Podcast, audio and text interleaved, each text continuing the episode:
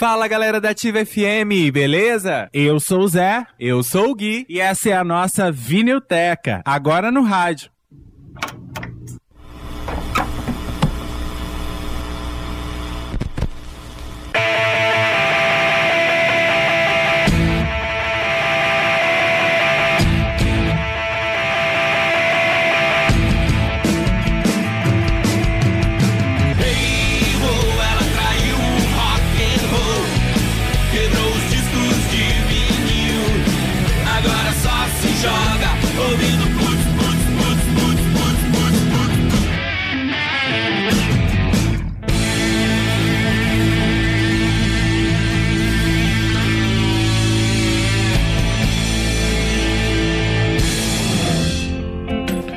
Muito boa noite, ativo ouvinte. Sejam bem-vindos à programação da 87,9, a Rádio Jovem, Moderna e Popular. Agora são 20 horas e 8 minutos. A gente está começando a Vinilteca no rádio, né? Aquele programa de toda segunda-feira à noite, onde a gente relembra um clássico aí da música mundial que foi lançado em vinil, o bolachão que a gente tanto ama. Eu sou José Alno Júnior. E eu sou Gui Copani. Muito boa noite, meu querido ativo ouvinte ouvinte. Boa noite para você que tá em casa de boa, para você que ouve a gente no trabalho também, tá? Muito boa noite para você que ouve a gente pelo Brasil, pelo mundo, pelo site ativa.vipfm.net e para você que ouve a gente também pelo Radiosnet ou qualquer aplicativo que transmita a nossa programação.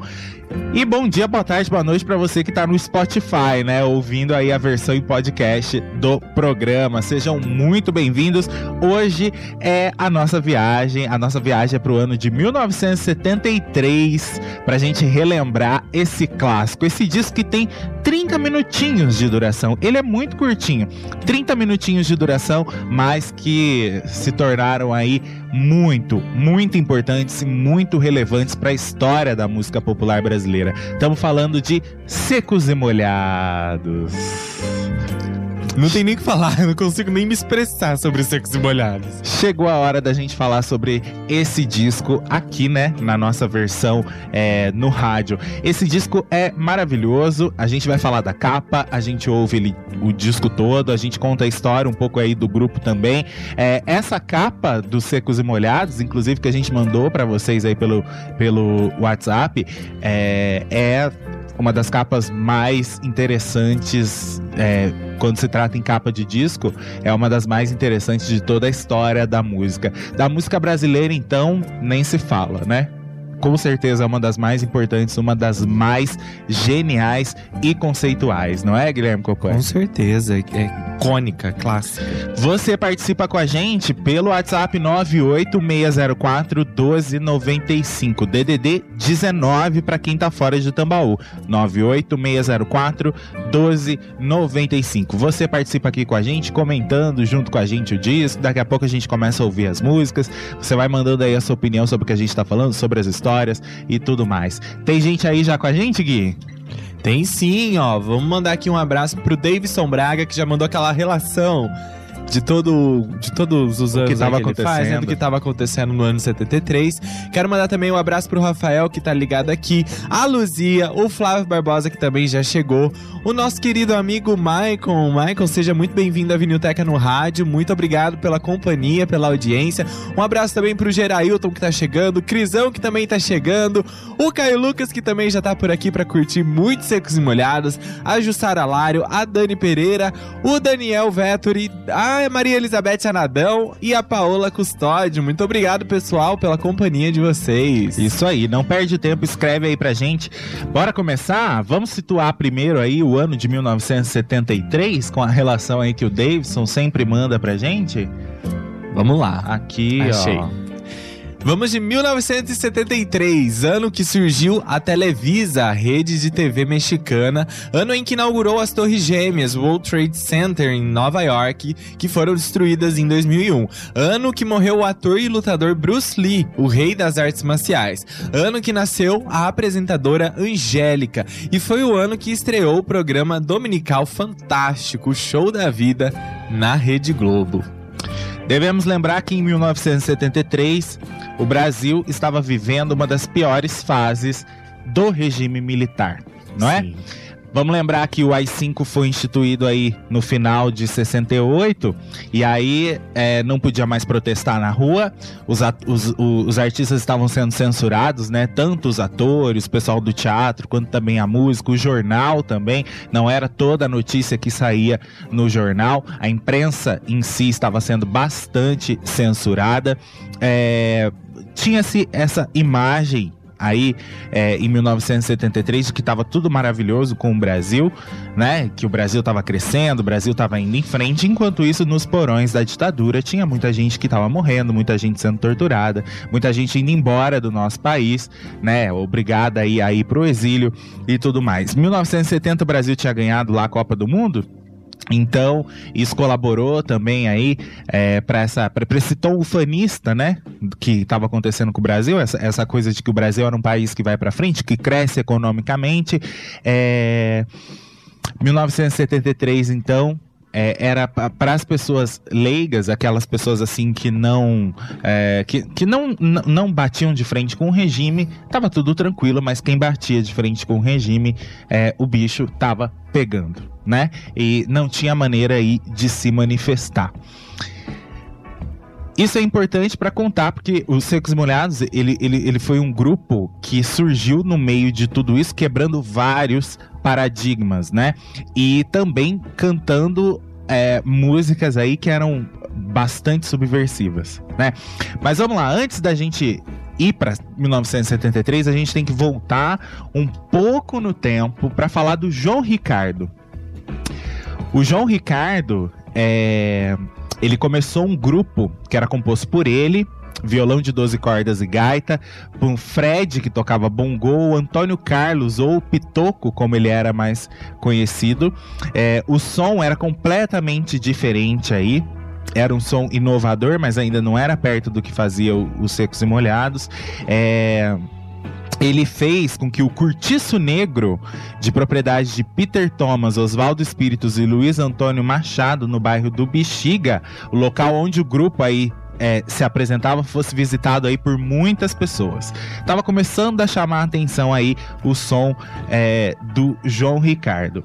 Vamos falar um pouquinho sobre a história do, do João Ricardo. Onde que eu separei aqui a história do João Ricardo? O João Ricardo ele não era brasileiro, ele nasceu em Portugal. É filho do João Apolinário, que era poeta.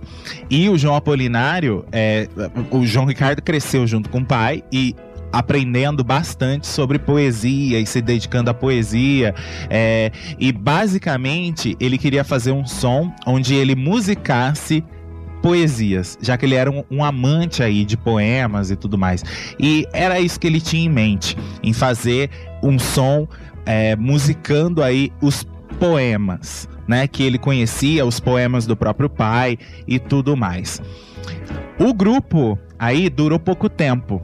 O Fred e o Pitoco, que eram amigos aí do João Ricardo, em julho de 71 eles resolveram seguir carreira solo e o João Ricardo saiu à procura aí de um vocalista pro grupo.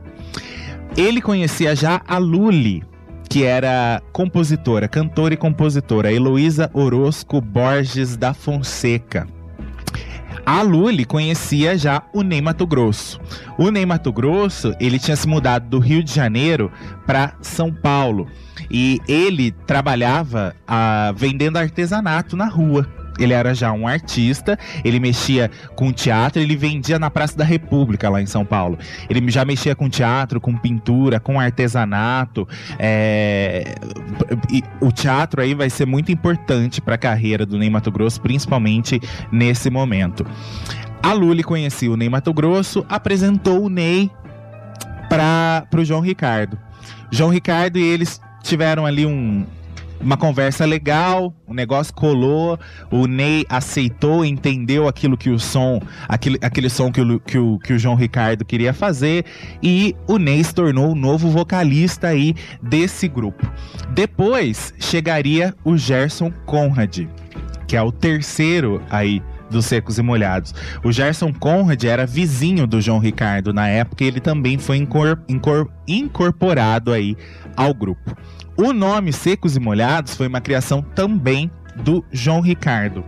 Muito interessante essa história do nome, porque o João Ricardo é, ele teve essa ideia muito antes de pensar em ter um grupo como Secos e Molhados. Ele estava nas proximidades ali de Ubatuba, né, no litoral paulista, e um dia chuvoso ele acabou passando por um armazém e viu uma placa balançando onde estava escrito Secos e Molhados. Isso acabou chamando muita atenção dele é, antes mesmo aí do surgimento da banda e já foi trazendo ideias para ele de alguns conceitos do que ele queria fazer, de como como ele queria montar, né? Então, a partir desse momento, ele, ele, tinha já na cabeça dele que ele queria alguma coisa envolvendo secos e molhados, né? E quando ele encontrou essa formação perfeita aí com o Ney e o, o Gerson Conrad, ele achou aonde encaixar esse nome, que é genial, né? O João Ricardo sempre disse que ele gostava muito do nome Secos e Molhados porque é um nome que não determina coisa alguma, que se abre para todos os gêneros, né? Tanto que o grupo flertava com vários estilos da música, né? Tinha o rock, tinha MPB, tinha a música portuguesa, enfim, vocês vão perceber aí é, o quanto que existia uma mistura de é, sonoridade, né? O que valia ali mesmo, que está presente em toda a obra deles, é exatamente a poesia. Olha só, o João Ricardo, é, ele se radicou no Brasil e ele tinha em mente criar um projeto que buscasse expressar não só musicalidade, mas também poesia e era isso que ele queria. Pois é, eles já tinham um repertório pronto que vinha do, do João Ricardo, né? Das, do João Apolinário e, e os outros poetas aí que o João Ricardo era fã e que ele tinha em mente musicar os poemas desses caras, né? E aí eles saíram atrás de uma gravadora, mas antes eles se apresentaram né, no Teatro Ruth Escobar. Eles começaram a se apresentar por lá, começaram aí a chamar bastante atenção de quem é, passava por lá. Olha só, o trio começou a se apresentar na Casa da Badalação e Tédio, que era uma casa noturna anexa ao Teatro Ruth Escobar, acompanhados do baterista Marcelo Frias, que inclusive é o cara que é o quarto cara que está na capa do disco, a gente vai falar dele daqui a pouco. Ele, o Marcelo Frias, ele só era um músico, mas ele não integrava em si a, o, os secos e molhados. Mas aí na época da foto da capa, ele já estava, ele, ele estava na foto, ele era um integrante do grupo, mas depois ele deu para trás. Ele quis ficar só como músico mesmo. Então, por isso que os, os Secos Mulheres são três, na verdade, mas tem quatro aí na capa. Pois é. Tava, eles estavam se apresentando aí no Ruth Escobar com o baterista Marcelo Frias, o baixista Willy Verdager e o guitarrista John Flavin. E as suas apresentações estavam ganhando muita audiência. Cada vez mais eles estavam chamando gente para ir lá. O sucesso dele chamou a atenção do empresário Mauri, é, Moraci Duval, que começou a empresariar. Empresari. eita! Empresariá-los. Exatamente. Se tornou um empresário dos caras, né? E os apresentou aí para executivos da gravadora Continental, para eles tentarem gravar um disco. Vamos lá. O mercado fonográfico nessa época estava é, muito bom tava muito bom, apesar da censura, apesar dos artistas não poderem se manifestar muito. O, o disco tava vendendo, né? Economicamente, parecia que o Brasil estava vingando e tudo mais. É, e aí as pessoas acaba, acabavam comprando mais disco, tinham mais dinheiro para comprar disco e tudo mais. Então o mercado fonográfico estava num momento de expansão né? A música estava cada vez mais atraindo novos e grandes investimentos. A Continental queria um grupo é, já tinha na cabeça de ter um grupo ali, eles lidavam muito com a música sertaneja e música popular. Música né? mais regional. Regional, né? regional e sertaneja. Só que a Continental, ela queria é, trazer para a gravadora um público mais cabeça, um público uh, que gostasse de arte, não é? Que gostasse de uma música um pouco mais cabeça, mais erudita e tudo mais. E aí apareceu os Secos Molhados, eles gostaram muito. Então, assim, a pretensão era só trazer esse público mais cult para a gravadora. Eles nem imaginavam que iria se tornar um sucesso popular, que iria agradar as grandes massas, como aconteceu depois com os Secos e Molhados, né? Pois é, olha só, uma das justificativas, segundo alguns autores, uma das justificativas da gravadora em contratar os Secos e Molhados foram as novidades canalizadas aí pelo empresário Moraci Duval, a gravadora, ávida por um sucesso que lhe desse retorno financeiro e, acima de tudo, agregasse-lhe prestígio. É, por gravar uma produção artística, aos olhos dos formadores de opinião de caráter mais refinado. Pois é, é eles queriam uma coisa mais cabeça, mais Caetano Veloso, mais Walter Franco, um negócio ali mais cabeça, e eles viram nos Secos e Molhados a oportunidade, então deram chance para os caras gravarem aí o primeiro disco sem muito investimento sem muito investimento. No dia 23 de maio de 1973, o grupo entrou em estúdio, né, no, no estúdio Prova, para gravar em sessões de 6 horas ao dia, durante 15 dias, né, Gui? Para gravar o disco em quatro canais só. Quer dizer, gravar em quatro canais naquela época é, ainda, é, tipo assim, já, já tava alguma coisa meio atrasada ali, né? Sim, porque já, já não se usava mais os quatro canais. É, né? tinha gente que já gravava em 12 canais. Os grandes, as principais gravadoras, os principais estúdios já tinham 12 canais e até mais. Pois é. As gravações, então, aconteceram nesse estúdio prova, que ficava em São Paulo. Duraram aí essas seis horas diárias durante 15 dias, gravadas precariamente. É, o João Ricardo fez a direção musical, enquanto o Moraci se encarregou de ser o produtor do disco também. Os arranjos foram assinados pela própria banda. É, Gerson Conrad também era músico, tá? É, com exceção da música Fala, que contou com a participação do arranjo aí do Zé Rodrigues. Daqui a pouco a gente vai falar sobre isso também. O Marcelo Frias, ele participou aí como baterista e saiu na capa do disco, como a gente falou, tá? Mas depois chegou na, no final, é, quando o, o a, a banda iria começar a se apresentar comercialmente, ele pulou fora. Ele falou: não, não quero participar e quero ficar fora disso. Quero ficar só nos bastidores, tocando só mesmo. Não quero estar tá na frente do palco. Ali. Até porque isso representaria ali. É... Eles teriam que ter muita coragem para seguir adiante, né? Com tudo que estava acontecendo no Brasil naquele momento e tudo que a música dos Secos e Molhados e a imagem de Ney Mato Grosso, é, de Gerson Conrad e, e, iria representar para o Brasil naquele momento, né? Tem, tem episódios aí, inclusive, da ditadura tentando interferir no, no trabalho dos caras. Pois é. Vamos falar das pinturas no rosto. Uma outra coisa super marcante aí, né? Da, da, característica dos secos e molhados.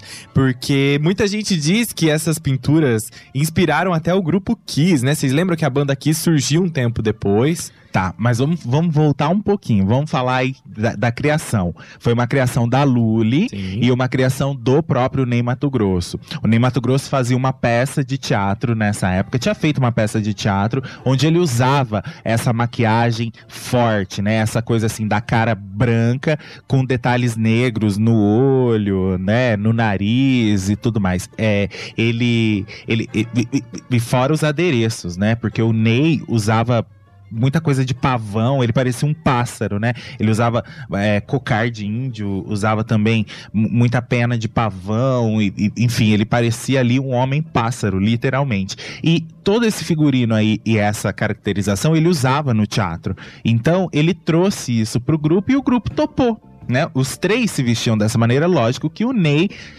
se vestia de uma maneira mais, mais extravagante. e aí, por causa disso, já vem a lenda aí do Kiss. Isso. É, essa história de que o Kiss teria se inspirado é, nos secos e molhados, né? Nessas pinturas aí que foram feitas no rosto deles. É, só que, assim, não se sabe direito o que, que aconteceu na época, até porque na década de 60 já tinha um cantor que se chamava Arthur Brown que usava e abusava é, de performances artísticas com pinturas do rosto, da mesma forma que os secos e molhados faziam, né? Na verdade, eu acho que é, é, é são aquelas coincidências do destino, onde pessoas estão no mesmo lugar, em lugares diferentes diferentes, mas com ideias caminhando para o mesmo rumo, para o mesmo sentido, né? A Rita Lee, por exemplo, no livro, no livro dela, garante, jura por Deus de pé junto, que quem deu início a isso tudo foram secos e molhados. Pois é, é, vou, vou botar mais lenha aí nessa fogueira. Empresários americanos assistiram uma apresentação dos Secos e Molhados. A história conta isso: que empresários americanos assistiram a apresentação da banda Secos e Molhados e tinha gente da banda ali que conhecia um dos empresários, eles eram meio amigos e tudo mais. Quando os empresários foram embora, levaram essa ideia lá para os Estados Unidos e aí o Kiss aderiu essa história da pintura. Porque é igual, é igual aquilo que os Secos e Molhados fazia, né? Se vocês forem reparar, é bem parecido. É, é a história que conta. Aí acredite quem quiser. Eu acredito nos Secos e Molhados. Foram os primeiros. Eu também acredito, é, acredito piamente que de repente, né? Ah, lá no Brasil tá rolando, tem um grupo que eu conheci, que eles têm uma postura no palco assim assado, eles flertam com o rock também e usam essa pintura no rosto que chama muita atenção, no palco fica ótimo, e aí os caras aderiram, sei lá, né? Já tem gente que fala que não, né? Gente, quem é, quem é muito fã do Kiss aí já, já não gosta dessa ideia, já abomina essa ideia. O que, que o pessoal tá comentando aí? Vamos lá, o Davidson Braga falou aqui pra gente. Na capa, o Marcelo Frias demonstrou que não queria estar na foto. A expressão do rosto dele é uma pessoa desmotivada. A gente vai falar disso daqui a pouco e realmente parece. A Giovana Marques, sua prima, está por aqui. Beijo, Gigi. Ela falou boa noite, tô escutando, manda um alô. Beijo, viu, Gigi? Beijo também pra tia Rita, pro Luiz. Gigi que adora secos e molhados, culpa do Zé. Deixa eu falar aqui, ó, o Michael escreveu Zé e Gui. Primeiramente, vocês são maravilhosos, o Gui é super gentil. E segundamente, o disco é maravilhoso, a capa principalmente. A voz do Ney Mato Grosso está bem marcado nele. As roupas, maquiagens e tudo mais dos secos e molhados são marcantes, é, super marcantes para a MPB. Vamos falar da capa? A, história, a, a, histórica capa dos Secos e Molhados, vocês viram aí na foto, né? Uma mesa de jantar onde as cabeças dos integrantes dos Secos e Molhados são servidos em bandejas, não é? Nessa mesa tá cheio de secos e molhados, como se fosse aí a vendinha lá de Ubatuba que o João Ricardo conheceu, não é? Como se ele tivesse é, colocado na capa aí exatamente a imagem que ele teve daquela vendinha é, que inspirou o nome nome do grupo. Quem bolou isso aí foi o fotógrafo Antônio Carlos Rodrigues. Ele é, já fazia é, algumas fotos nesse sentido nessa época. E aí eles conheceram o trabalho do cara e o cara então juntou a fome com a vontade de comer. É, e aí ele pensou no nome Secos e Molhados, tinha tudo a ver. Então foi o Antônio Carlos Rodrigues, que era um fotógrafo do jornal Carioca Última Hora, ele que produziu uma mesa de jantar aí com produtos vendidos em armazéns, ou seja, num secos e molhados, né? Vale lembrar que ele já tinha feito essa ideia um tempo antes para revista Foto, Fotóptica, né? Com uma foto da esposa dele, exatamente como tá aí os secos e molhados, com a cabeça dela sendo servida em uma bandeja. É, e o João Apolinário, o pai do João Ricardo, ele trabalhava no mesmo jornal. Então foi através daí que os caras conheceram também o trabalho do, do Antônio Carlos Rodrigues. Nessa mesa tem broa, linguiça, cebola, grão de feijão, vinho barato da marca Único. é. O nome do grupo tá bem em cima da capa aí, né? Em tons de roxo, tá? É roxo, né? Escrito aí secos e molhados. Na capa estão Ney Mato Grosso, Gerson Conrad, o João Ricardo. É, os da frente aqui, ó, Ney, né? Que tá com o, o, lenço na cabeça. Depois tem João Ricardo. Atrás do Ney está o, o, Gerson, o Gerson Conrad. E aqui o Marcelo Frias, né? Que debandou de, de integrar o grupo de frente. Ele ali, tá né? olhando, tipo, por onde eu posso sair mesmo? Olha só, eles demoraram uma semana, uma, uma madrugada, uma, uma semana. Eles demoraram uma madrugada inteira para fazer essas sessões, essa sessão de fotos da capa. Por debaixo da mesa, olha só, eles estavam sentados em cima de tijolos. Tem aqui até um depoimento. Ficamos lá a madrugada inteira sentados em cima de tijolos, conta João Ricardo, e fazia um frio horroroso debaixo da mesa. Nem Mato Grosso lembra que em cima queimava por causa das luzes, né? Então a cabeça dele estava pegando fogo por causa das luzes. E ainda com esse pratinho tava refletindo luz na cara deles. Pois imagina. é, imagina o calor que devia estar. Tá. E embaixo estava muito frio. É, cadê? Comprei os mantimentos no supermercado. A toalha foi improvisada com plástico qualquer. A mesa era um compensado fino que nós mesmos serramos para entrarem as cabeças. Imagina isso. Imagina isso, um compensado ali. Eles entraram por debaixo desse compensado, enfiaram a cabeça, né, com a, como se a mesa tivesse posta ali. E aí foi esse o resultado. Tem até um, uma história engraçada que o João conta. Ele falou que eles sentiam muita, estavam sentindo muita fome já depois da sessão de fotos. E aí eles saíram dali e foram tomar um café com leite. E ele não sabe até hoje por que que eles não comeram os alimentos da mesa, né? Acho que pegaram o ranço de tanto que eles ficaram ali olhando para aquela comida ali, né? Olha só, alguns autores notam que já na capa do disco existe essa cena e um comprometimento antropofágico, com as cabeças sobre as bandejas na mesa, para o deleite gastronômico dos ouvintes poderia ser esse aí, um dos sentidos dessa capa, né, com eles aí. E eu acho que eles sabiam que eles iam ser expostos a muitas críticas e muitas perseguições por causa da ditadura militar e do próprio público, né, que de repente poderia rejeitar essa ideia, é, essa coisa do Ney ser um cara afeminado que iria dançar sensualmente e a rebolar, não é? Com, com aquela voz aguda. Com uma voz aguda, com aquela maquiagem forte e aqueles adereços todos, parecendo uma hora um, um, um, uma alegoria de carnaval, outra hora um pássaro, aquela coisa esquisita, né? Hoje a gente vê com outros olhos, porque a gente já viu muita coisa acontecer no mundo, na história da arte, na, na cultura. Mas imagina isso em 1973 a estranheza que isso poderia causar.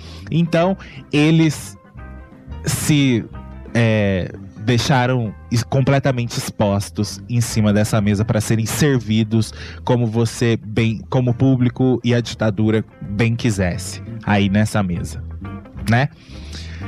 Vamos pro intervalinho, aí a gente já volta para falar sobre as músicas e vai contando outras curiosidades. Vamos falar sobre a sonoridade dos secos e molhados também, tá certo? Continue aí com a gente, vai participando do 98604 1295.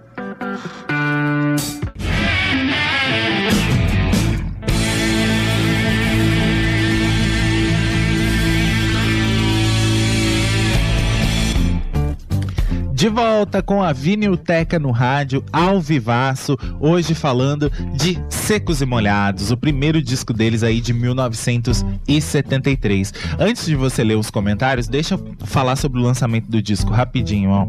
O disco, a gente falou para vocês que ele foi gravado em maio de 73. Ele foi lançado em agosto de 1973. Sua festa de lançamento aconteceu no Teatro Aquários, situado no mesmo bairro onde a banda se formou tá? É, o disco foi um recorde histórico, né, Gui? Na indústria fonográfica brasileira. Olha só, a gravadora achou. Lembra que a gente falou para vocês que foi só uma alternativa gourmet ali da gravadora que eles achavam que não iam vender. A gravadora achava que ia vender 1.500 cópias durante o ano. Eles venderam 1.500 em uma semana. Em 60 dias, o disco tinha vendido 300 mil cópias. Depois de um ano, os Secos e Molhados tinham chegado a um milhão de cópias. É disco pra caramba. Um milhão de cópias, isso em 1973, 74. É muito disco, é sucesso absoluto. O álbum foi lançado em Portugal, no México, na Argentina. Também o grupo gravou, inclusive, versões aí em espanhol de músicas é, do disco e tudo mais. Em menos de um ano, as vendas do disco superaram aí é, Roberto Carlos. Roberto Carlos. Inclusive, se os Secos Molhados tivessem continuado com o sucesso que eles tiveram com esse primeiro disco, é, Roberto Carlos estaria seriamente ameaçado com essa história de ser o maior vendedor de discos do Brasil, tá? É, foi tanto sucesso que eles conseguiram ir pro Fantástico, fazer clipe, né? só ia pro Fantástico fazer clipe é, depois que você tava muito bem estourado. Fantástico aí era um dos é, principais programas da televisão O brasileira. que tava fazendo sucesso tava no Fantástico. Pois é. É, Olha, tem a história também do concerto no Mar Maracanãzinho, tá? É, em fevereiro de 74, os Secos e Molhados fizeram aí um, um concerto no Maracanãzinho que bateu todos os índices de público jamais visto no Brasil. O estádio comportava 30 mil pessoas. Então tinha 30 mil pessoas dentro do estádio e 90 mil pessoas do lado de fora. É muita gente. Inclusive, esse show acabou virando disco, né? Disco ao vivo, depois de um tempo aí. é, Secos e Molhados ao vivo no Maracanãzinho. Quer ler os comentários? Vamos lá. Vamos lá, ó. O Davidson Braga falou que na contracapa, né? Porque a gente não falou da contracapa, na contracapa do disco é, tem uma janelinha e aí cada um dos membros tá em um quadradinho da janelinha. Né? Exatamente. Tem uma janelinha, a capa é toda preta e aí tem uma janelinha branca em desenho e cada um, um, é, está numa, numa janelinha e dentro vinha um encarte também com o logo Secos Molhados bem grande, né? E as letras das músicas. Mas foto mesmo era só essa da capa e essa da contracapa. O Silvio tá falando aqui, ó, é, ótima narrativa, cultura pura e ótimo programa, no aguardo das melodias. Oba, já vamos começar. O Gerailton falou: boa noite, Vinilteca. Já tô ligado na Ativa FM pra curtir com vocês a banda icônica Secos e Molhados. Quero mandar também um abração aqui pro Rafael Carneiro, que tá chegando na área. Ele falou: boa noite, menino. Cheguei pra aprender mais sobre um dos principais discos da música brasileira. É, o, o Alessandro Pascoal falou aqui, ó. O, regi- o bom registro do show, mas muito mal produzido. Merecia ser feito com muito esmero, pois isso foi histórico. Ele falou que teve esse LP aí do concerto no Maracanãzinho. Realmente, né? Eu, eu acho que nessa época os eles não davam muita importância pros discos ao vivo, né? Não tinha é, uma tecnologia muito grande pra se gravar esses álbuns ainda, por isso que a qualidade são bem pequenas, assim. Enquanto o Gui se prepara para falar de sangue latino, vamos falar aí da sonoridade do disco. É, tem aqui até um depoimento do próprio João Ricardo, já que ele foi quem bolou tudo isso. Ele disse o seguinte: essa é. Só que ele disse em 74. Essa é a nossa linguagem. A do rock, a reinvenção do pop, porque isso é um processo que vem a partir de algum tempo. Do, do underground, dos beatniks, dos hips, então talvez seja uma reinvenção disso tudo, mas ainda dentro de uma infraestrutura progressiva do pop, entende? E dentro do próprio momento absolutamente capitalista que vivemos hoje. Sim, porque nós, de alguma maneira, somos um produto bem acabado, sabe? Da sociedade. Assim, as maiores influências do álbum, é, além dos Beatles, foi o movimento predecessor tropicalismo. Sobretudo as figuras de Caetano Veloso e Gilberto Gil, disse aí João Ricardo. Eles foram extremamente importantes para a experiência dos Secos e Molhados. O tropicalismo foi uma abertura para a gente ser hoje dessa forma. Gil, Caetano, logo após, tentaram uma conscientização maior da juventude, tentaram acabar com tabus na música em uma porção de coisas. Hoje, Secos e Molhados é um resultado disso tudo. Pois é, Secos e Molhados nada mais era do que um braço do tropicalismo. Lógico, não teve nenhuma interferência de criação aí de Caetano de Gil, mas eles só foram possíveis depois do Brasil ter passado pela experiência do tropicalismo, que abriu caminhos aí para chegar os secos e molhados. Era uma mistura, uma mistura é, de pop, de MPB, rock and roll, baião, jazz, rock progressivo, né? Tem as características do glam rock, a maquiagem, a postura dos caras também. Tem folclore português, a poesia brasileira e portuguesa, não é? É, instrumentos, elementos ritmos, rítmicos ali da música latino-americana, né? E do rock and roll propriamente dito. Então era uma grande mistura de sonoridades aí que deu muito certo, né? Que deu muito certo. Gente, É, a gente vai começar a ouvir as músicas. Eu quero que vocês prestem muita atenção nas letras, porque eu sempre achei as letras desse disco muito subversivas. Tem gente que diz que é, é, o disco não é um ataque à ditadura, porque essas músicas foram compostas, é, algumas foram compostas, por exemplo, pelo João Apolinário, né? As letras foram feitas pelo João Apolinário, por exemplo, que era o, o pai do João Ricardo, é, e que não era época de ditadura, foi bem antes da ditadura militar, então que não poderia ser um ataque à ditadura. Só que muita coisa de antigamente da década de 70 cabe para nós hoje em 2020, não é? Quando a gente vai falar de política, sobre o que a gente vai falar sobre o momento atual do país e tudo mais, tem muita coisa dos anos 70 que cabe para nós. Então, tinha muita coisa de antes que cabia para aquela época da ditadura também. Então, presta atenção nas letras porque elas são muito subversivas. É, é, é é inexplicável como é que a censura permitiu que o disco dos Secos e Molhados fosse, fosse é, lançado. Só que a gente tem a explicação.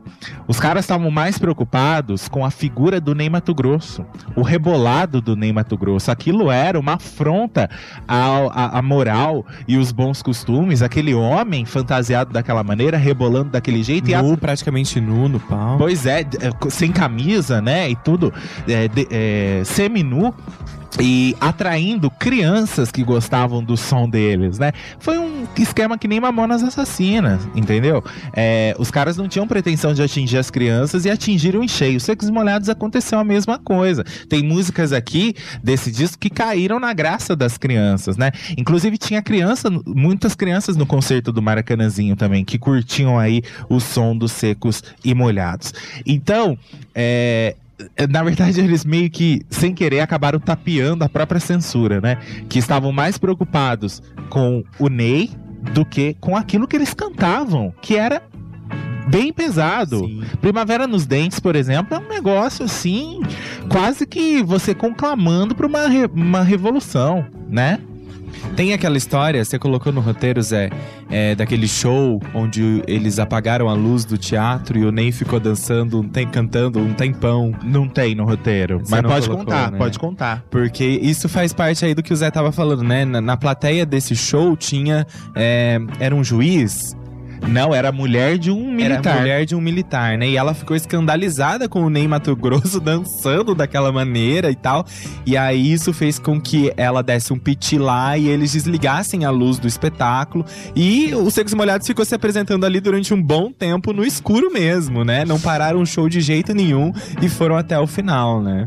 E isso mostra como é que as pessoas não entendiam, essas pessoas que eram aliadas à ditadura, enfim, não entendiam o contexto mais profundo da da obra dos Secos Molhados. Ela não devia se preocupar com a dança do Ney. Ela tinha que ter se preocupado com o que o Ney estava cantando naquele momento em cima do palco, que era muito mais perigoso aí, né? Que é, batia mais de frente com tudo o que estava acontecendo, que era imposto pela ditadura, do que simplesmente ele tá dançando sem camisa em cima do palco. Tá. Vamos lá, ó. É, Du duas vezes isso aconteceu na história do Brasil, pelo menos que a gente contou na Vinilteca. Foi em 78 foi, não, ou foi com construção? Foi com algum disco do, do Chico Buarque. Não sei se foi com construção ou com Chico de 78. É, e aconteceu com Secos e Molhados também. Tava vendendo tanto disco, tanto disco, que a gravadora não dava conta de produzir. Então eles começaram a recolher discos que não vendiam dos artistas da gravadora, derretiam esses discos para eles terem material para prensar o disco do, do, Secos e Molhados. Isso aconteceu com algum disco do, do Chico também. É, a, a, gravadora não tinha o material para cumprir essa demanda de pedidos, então acabou recolhendo vinis que estavam encalhados da própria gravadora, derretendo para produzir disco dos caras que estavam vendendo. Tá? Isso aí gera brigas entre os artistas da própria gravadora, né? Porque os caras vão começar a ficar com ciúmes, né? Mas vamos, vamos parar de enrolação e vamos ouvir música?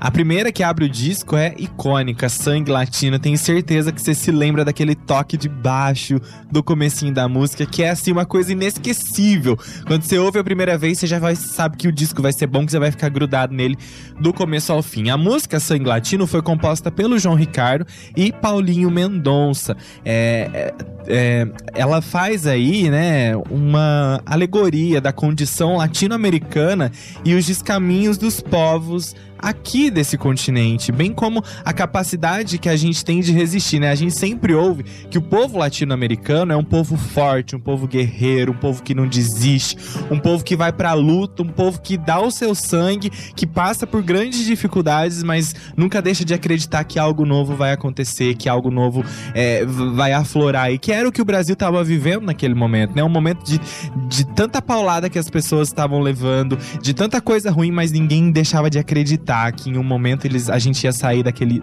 da, daquilo tudo, que a gente ia conseguir sobreviver a isso, mesmo que a gente tenha que derramar o nosso sangue e, e fazer ele ser visto pelo mundo inteiro. A música se tornou um grande sucesso naquele ano de 73. Va calma, calma, respira. Vamos lembrar de uma Respira. coisa: não era só no Brasil que estava acontecendo uma ditadura na militar. América Latina como um todo, né? A gente tem aí vários países da América Latina que estavam passando por ditaduras naquele momento.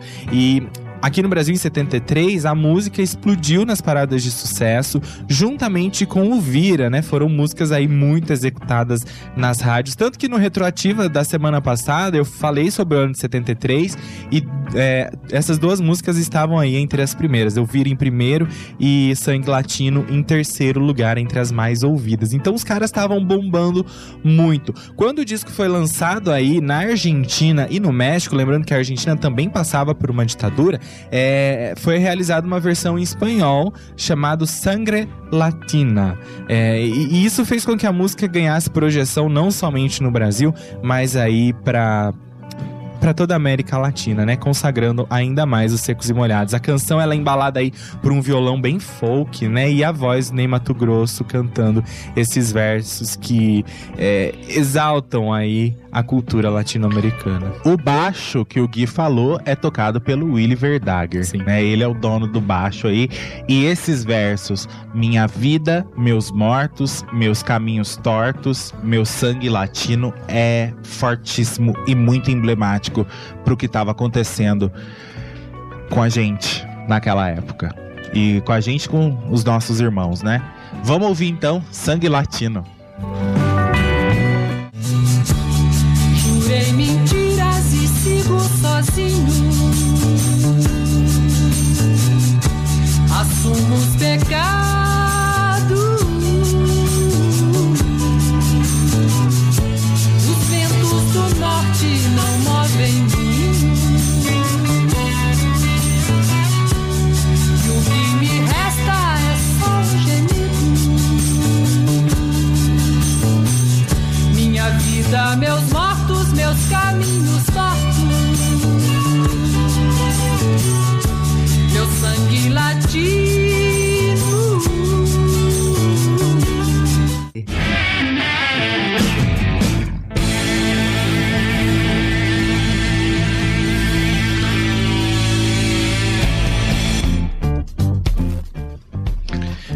Vinhoteca tá de volta hoje relembrando o clássico álbum, o primeiro disco dos Secos e Molhados, lançado em 1973. Bora conferir aqui o que, que o pessoal tá dizendo no WhatsApp, Zé? Bora lá!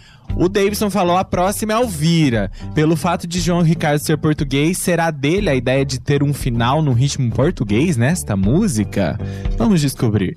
Quero mandar também um abraço pro José Augusto, pra Vanessa, que estão ligadinhos aqui é, na Vinilteca hoje. Valeu, José Augusto. Muito obrigado por vocês estarem aqui curtindo com a gente a Vinilteca, tá certo? O Flávio Barbosa também tá por aqui falou: precisei sair às pressas, mas tô gravando o programa pra assistir. Pra ouvir Pra depois. ouvir.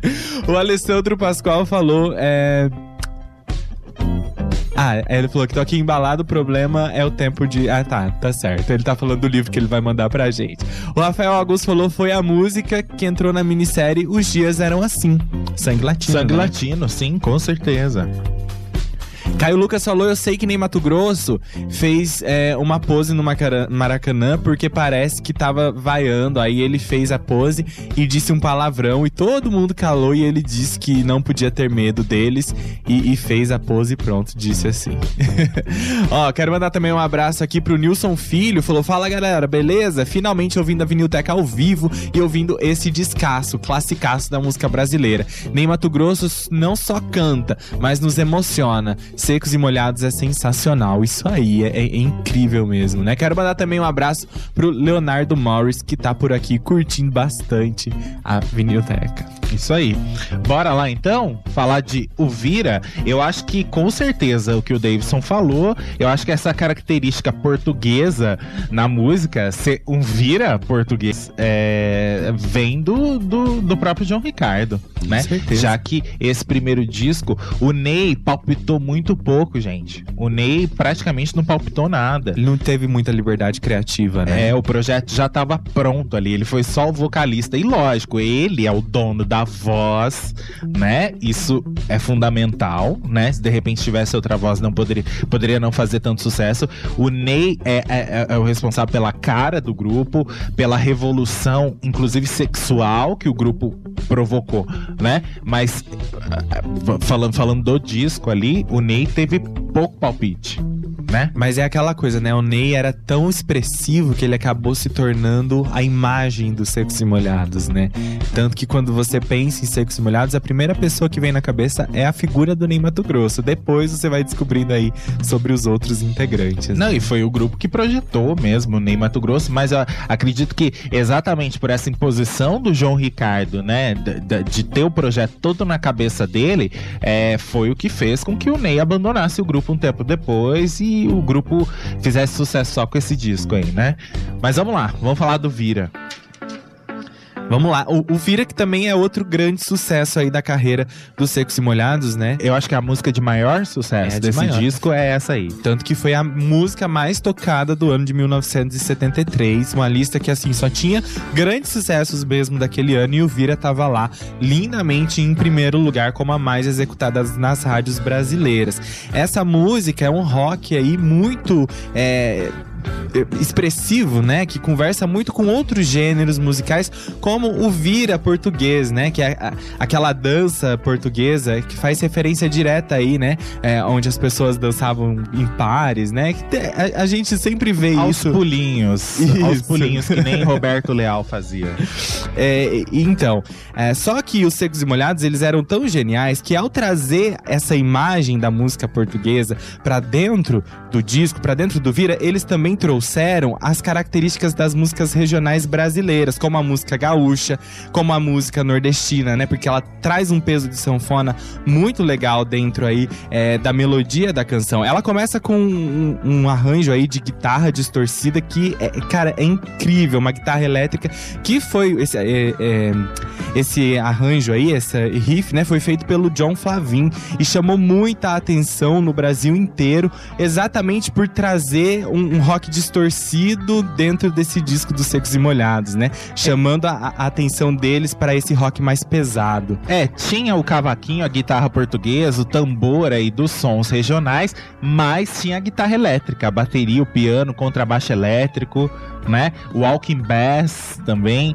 É, e, e a, e a letra, você falou sobre o regionalismo, a, a letra fala das crendices, né? Os elementos tradicionais, tanto de Portugal quanto do Brasil, né? Sim, falando de pirilampo, saci, saracu... É, saracu... Saracuras não, sacis e fadas. É, sa- sacis e fadas. É que eu tô E com o o pirilampo lobisomem. e saracura na cabeça. Mas E o enfim, lobisomem. e o lobisomem, né? E isso fez com que a música caísse na graça das crianças. As crianças abraçaram muito os Secos e Molhados. Tem outras músicas desse disco que eles gostavam muito e o Vira era uma delas. Apesar de na época o Vira ter sido aí classificado, né, pela mídia, pela crítica, como uma elegia bem-humorada à comunidade gay, a né? Por Exatamente causa da. Porque naquela época é, tinha essa história, ah, é homem, não, é lobisomem. É, vira, né? vira, vira homem, vira, vira lobisomem, né? Não, até antes da música já, já tinha essa coisa, né? Sim. Que ah, o homem eh, gay é o lobisomem, né? Tinha essa coisa eh, de se falar aí. Na, na- na minha própria infância eu vi isso também, né? E, e aí eles colocaram esse elemento eh, dentro dessa música com o Ney rebolativo e vestido daquela maneira, cantando isso aqui. Todo folclórico, né? Então, assim, não tinha como isso não cair, inclusive, na, na graça das crianças, porque as crianças gostam dessas coisas que chamam a atenção, né? E os secos e molhados tinham esse dom de fazer isso, né?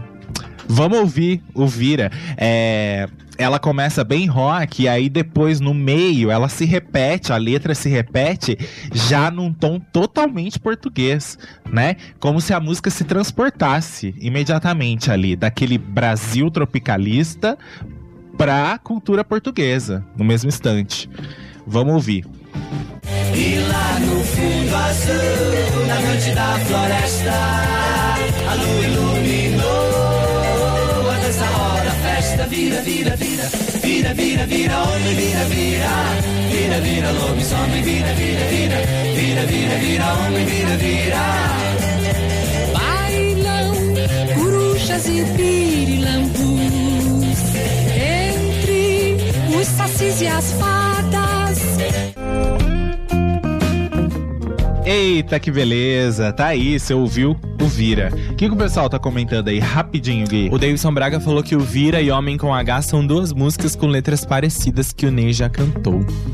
Deixa eu ver o que mais. Ó, vale lembrar que o, o Ney continuou cantando na sua carreira solo muitas vezes o Vira aí, né? Em disco ao vivo, em show.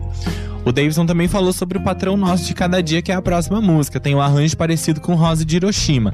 Eu sempre me confundo com, todo com essas duas músicas. É isso aí. Vamos lá. Quero mandar um boa noite pra Nárria, que chegou por aqui também. Escreveu aí pra gente. Vamos lá, vamos falar de O Patrão Nosso de Cada Dia.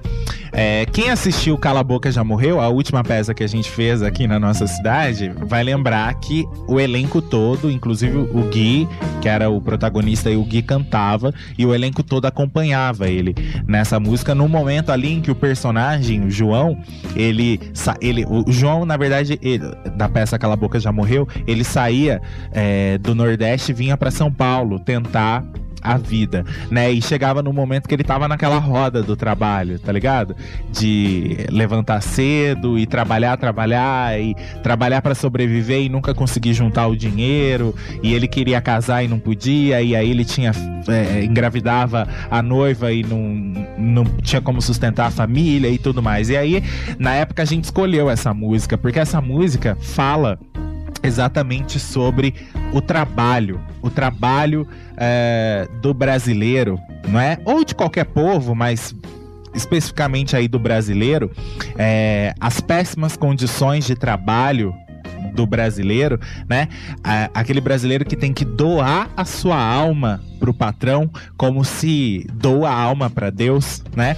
A gente reza para Deus e muitas vezes passa a vida rezando para um patrão, não é? Era bem essa a pegada. É, a letra é um poema do Fernando Pessoa, que foi musicado pelo João Ricardo, né? Tem os solos de flauta nessa música maravilhosos, que é do Sérgio Rosadas.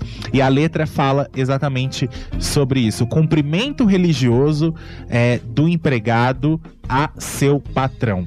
Aquele cara que trabalha a vida inteira naquela empresa, o que ele recebe mal dá para ele pagar as contas que ele tem dentro da casa dele, mal dá para ele sobreviver e ele nunca vai subir de vida. E ele vai ser sempre amarrado àquele patrão e aquele emprego é, que de repente é, nem é o emprego dos sonhos dele. Ele nunca vai crescer na vida porque ele tá nessa roda do trabalho aí que beneficia só o patrão e não o empregado. Pois é, isso cantado numa época de ditadura militar, como a gente falou, né?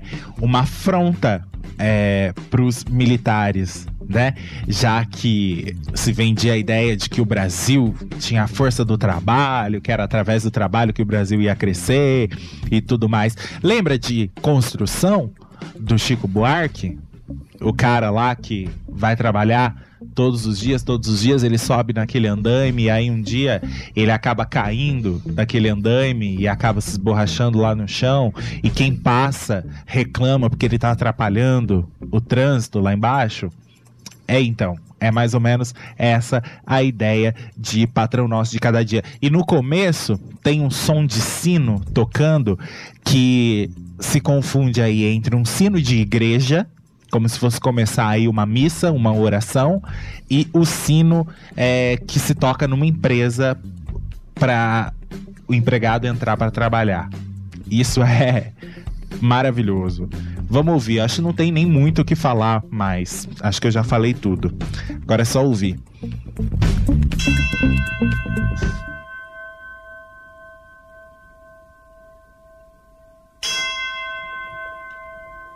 Eu dei-lhe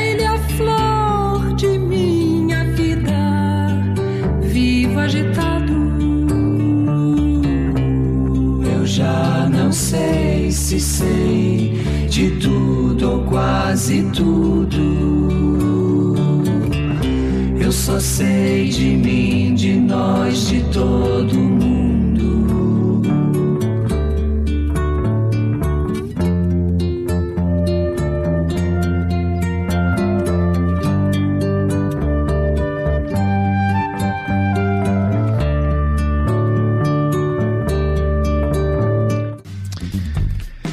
A gente esqueceu de falar da referência do próprio nome, né? A música se chama O Patrão Nosso de Cada Dia. E aí a gente lembra do pão nosso de cada dia da oração. Então, tá aí a referência, né? Quero mandar um abraço pro Paulo Horta, tá? Que tá aqui com a gente. Mandou, inclusive, um vídeo aqui do Ney se apresentando na TV Tupi. Demais. É. Abraço, viu, Paulo? Vamos Vamos continuar. Depois dessa beleza aí, o Patronote Cada Dia vem outra pérola, a música Amor. Essa música aí que foi musicada pelo João Ricardo e em cima de um poema do seu pai, né? O João Apolinário. E é- é- ela é tão incrível que, assim, ela dispensa qualquer tipo de apresentações. Ela tem uma linha de baixo também aí, feita pelo argentino Willy Verdager, que é uma coisa, assim, de arrepiar a alma da gente, né? É um poema esse é, do João Apolinário, né? Sim. o pai do João Ricardo. E essa música fala sobre o amor, literalmente sobre o amor. É, e aí é, é legal porque no próprio encarte ela vem descrita como o poema foi feito, né? Como os espaços do poema, a separação de, de linhas e tudo mais. E aí, é, eu acho que a letra já tá implícita. E leve como leve pluma, muito leve, leve pousa. E eu gosto do final, quando ele diz: é, simples e suave coisa, suave coisa nenhuma. Que em mim amadurece, ou seja, aquele amor que tá crescendo e que parece tão suave, tão pleno, tão lindo, né, caindo sobre mim e que na verdade uh, tra- traz aí consequências, né? Quem nunca se machucou numa relação amorosa, não é? Quem nunca aí ficou com marcas pra sempre na própria vida por causa de uma história de amor que a gente vive desde criança, né? Desde a escola, desde sempre, desde que a gente se conhece por gente, o amor aparece. Eita, nós, vamos ouvir. Leve, como leve pluma, muito leve, leve posa. Muito leve, leve pousa.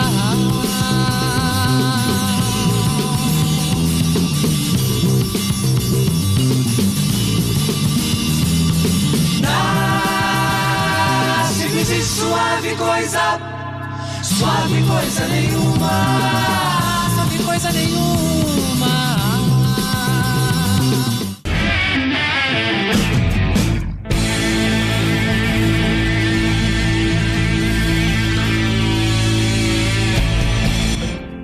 A gente segue ao vivaço aqui pela Ativa FM, a Rádio Jovem Moderna e Popular, falando de Secos e Molhados, o primeiro disco deles em 1973, aqui na Vinilteca.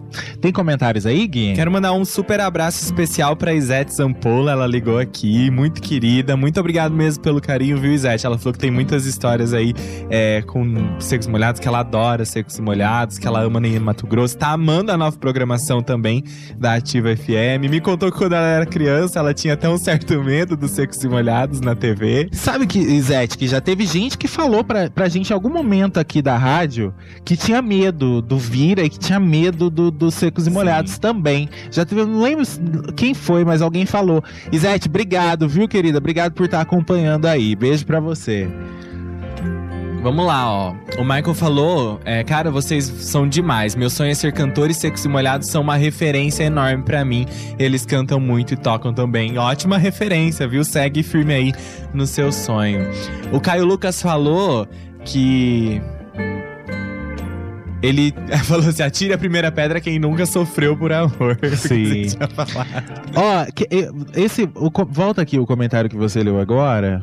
É, que o menino que falou que sonha em ser cantor e tal é o Maicon, né? Isso. O Maicon, ele tem 12 anos e ele escreveu pra gente esses dias. Eu cheguei até a divulgar no meu Facebook que ele falou assim: que a gente já tirou ele de uma bad e tal, que ele tava mal, e ele conheceu a Vinyl Tech e que ele se alegrou e que, e que ele é, a- a- é, começou a gostar muito de MPB por causa dos discos que a gente apresentou, por causa das músicas que a gente falou, e a gente fica muito feliz com isso, tá?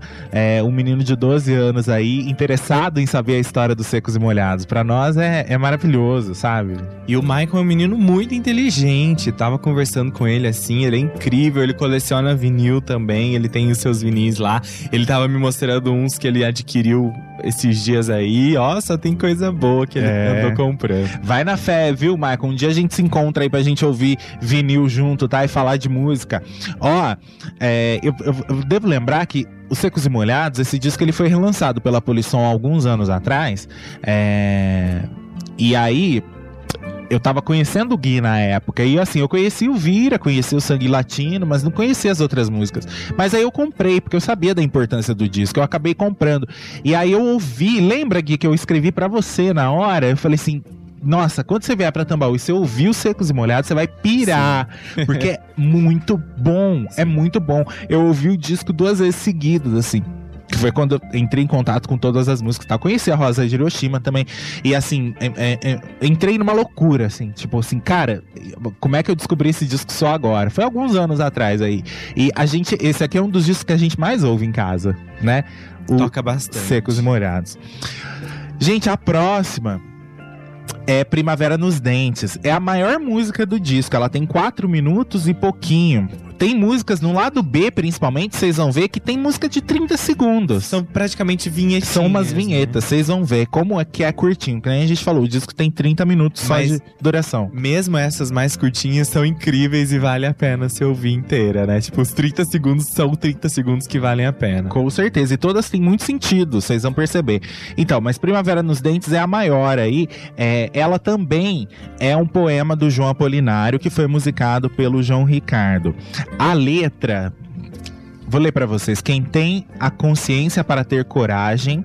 Quem tem a força de saber que existe e no centro da própria engrenagem inventa a contramola que resiste. Quem não vacila mesmo derrotado, quem já perdido nunca desespera e envolto em tempestade decepado, entre os dentes segura a primavera. A primavera aí vem no sentido de um novo tempo, né? De um novo começo, vem no sentido de sobrevivência. É ah, basicamente uma música que sugere uma guerra contra o sistema, né? O sistema que te oprime, o sistema que te segura e aí de repente você se revolta e traz a primavera de volta. É, pois é, é basicamente isso. E a letra, a música tem um grito do Ney que é uma coisa impressionante. Ela segue como um rock bem. é, começa ali um, um blues misturado com rock progressivo, e aí de repente entra a letra. E aí ela explode com um grito do Ney que te arrepia da cabeça aos pés. E esse grito seria exatamente esse momento de libertação, esse momento em que a primavera ressurge e você se livra de tudo que te amarra, aquele sistema que te oprime. É basicamente isso. Isso é muito subversivo. É muito subversivo. Era sambar na cara da ditadura total. Eu fico indignado. Indignado não, ainda bem que passou, mas eu fico pensando como é que os caras deixaram um negócio desse passar, sabe? É. Tá na cara, sabe? Tem dois discos que eu acho muito subversivos: Os Secos e Molhados e também o Alucinação do. É, Belchior. Eu lembro uma vez eu tava indo pra Mococa de carro e aí tava ouvindo o Alucinação. Foi a primeira vez que eu ouvi o, o Alucinação do começo ao fim. Eu baixei é, e, e comecei a ouvir antes de ter o vinil. E aí eu fiquei ouvindo e prestando atenção eu falei, gente, esse disco é muito subversivo. Um dia a gente fala da alucinação aqui também. É, e os Secos e Molhados me causa essa mesma impressão. Eu não entendo que, como num tempo de censura e de ditadura, os caras realmente censuravam, mas não sabiam exatamente o que eles estavam fazendo, né? Porque deixaram passar essa música. O, o João Apolinário, ele lutou contra o fascismo. É, lá na época dele, quando ele era jovem, né?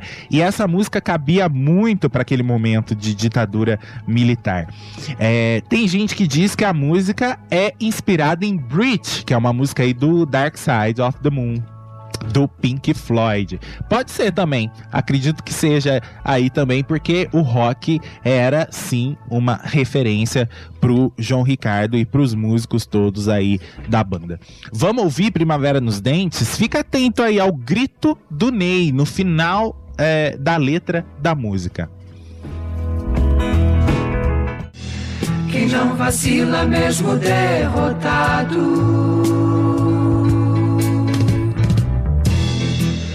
Quem já perdido nunca desespera.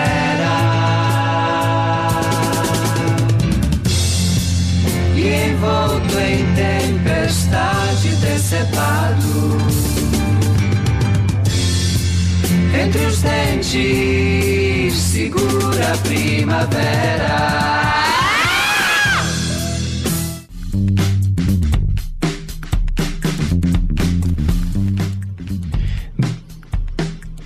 Depois dessa maravilha aí cantada aí pelos Secos e Molhados, né, cara? Eu acho essa música incrível. Ela traz uma força imensa, assim, quando eu escuto. Vamos ver o que o pessoal tá falando. O Davidson Braga falou: é, eu acho que o Ney é o único cantor masculino brasileiro que alcança uma oitava de Dó maior na voz. Que toda cantora alcança, né? A voz aguda. aguda. Realmente, o Ney Mato Grosso, ele tem essa potência vocal aguda tão incrível, é tão, tão diferente de se escutar, né? É uma voz marcante que só mesmo Ney Mato Grosso poderia atingir e ter aí. É, o Davidson também falou: o grito do Ney nessa hora é o baixo volume pra ninguém aqui em casa reclamar. Mas é um barulho bom, é um grito bom que vale a pena ser ouvido.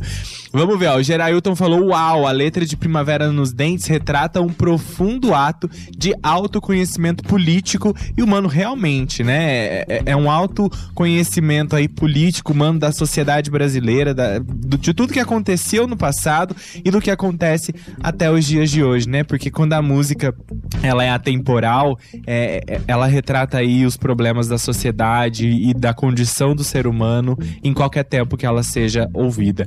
O Caio Lucas falou: meu avô me disse que os sensores não eram tão inteligentes assim, eram bem burrinhos. Realmente. Os sensores deixavam passar umas coisas que a gente fica muito de cara, Caio. Eles não tinham conhecimento nenhum de música, conhecimento nenhum de arte, conhecimento nenhum de nada. Estavam lá só pra fazer média. Quero mandar um abração também pra Bar, Arielle. Beijo, viu, querida? Muito obrigado por estar ouvindo a gente aí no Spotify, tá? Ela falou que não tá ouvindo aqui, mas que no Spotify ela vai ouvir. Inclusive, um abraço pra todo mundo que ouve a, a Vinilteca aí pelo Spotify. Um abraço também pra Adriana Cruz, pra Jéssica Cruz, que estão sempre ouvindo no Spotify. A próxima música do disco é Assim Assado, que também foi composta pelo João Ricardo. E ela traz aí uma melodia bem rock and roll, com uma pegada blues aí das guitarras, intercalando com flautas, enfim, traz uma melodia bem peculiar, bem diferente. E a letra aborda temas é, como, por exemplo, o preconceito racial, né? O guarda-belo aí que quer um velho assim assado. Essa música acabou entrando também aí, caindo no gosto das crianças na época, exatamente por mencionar esse personagem, né? Guarda-belo que vinha aí do Manda-Chuva, né? Tinha lá fazendo muito sucesso na época o desenho Manda-Chuva, que tinha o guarda-belo. Então as crianças associaram aí essa imagem do guarda-belo ao guarda-belo do desenho. Mas a música em si tem uma pegada muito forte de preconceito racial. Na verdade, ela pode é, caminhar por dois lados, né? Porque tanto podia ser é, referência ao comunismo, né? Quando aparece a cor do velho, poderia ser uma referência a- ao fato dele ser negro, né? Ao preconceito racial, mas também ao comunismo em si, né? Ao vermelho, a, a, a cor é, aí retratada pelo comunismo que era tão é, combatido na época pela ditadura militar, né? Pois é, e aí a letra vem, com, né? São duas horas da madrugada de um dia qualquer, um dia assim. Esse velho, de terno velho, encontra o guarda-belo. E o guarda-belo mata esse velho, né? O guarda-belo é o herói assim assado. É. Porque o velho tinha que ser assim assado. Ou seja, é, era um termo que era muito usado, né? Ah, fulano tem que ser assim assado, tem que ser Desse desse, jeito. Desse jeito, né? É, eu acho que tem uma forte pegada aí contra o preconceito racial. Com e vocês estão vendo, né? Primavera nos Dentes, super atual. Sangue Latino também. Eu acho que esse assim disco, assado também. esse disco é todo atual. Ele, e- e do começo ao fim, ele é atualíssimo, é atemporal. Ele vai sempre falar sobre as mazelas da humanidade que a gente vive até hoje. Quantos guardas belos matam negros, né? Por aí, todos os dias. Todos os dias a gente noticia isso aqui, não é? Vamos ouvir. Assim assado. Mas guarda-belo não acredita na cor assim. Ele decide no terno velho, assim, assim. Porque ele quer um velho assado. Porque ele quer um velho assado. Mas mesmo assim, o velho morre, assim, assim. E o guarda-belo preciso ser assim assado.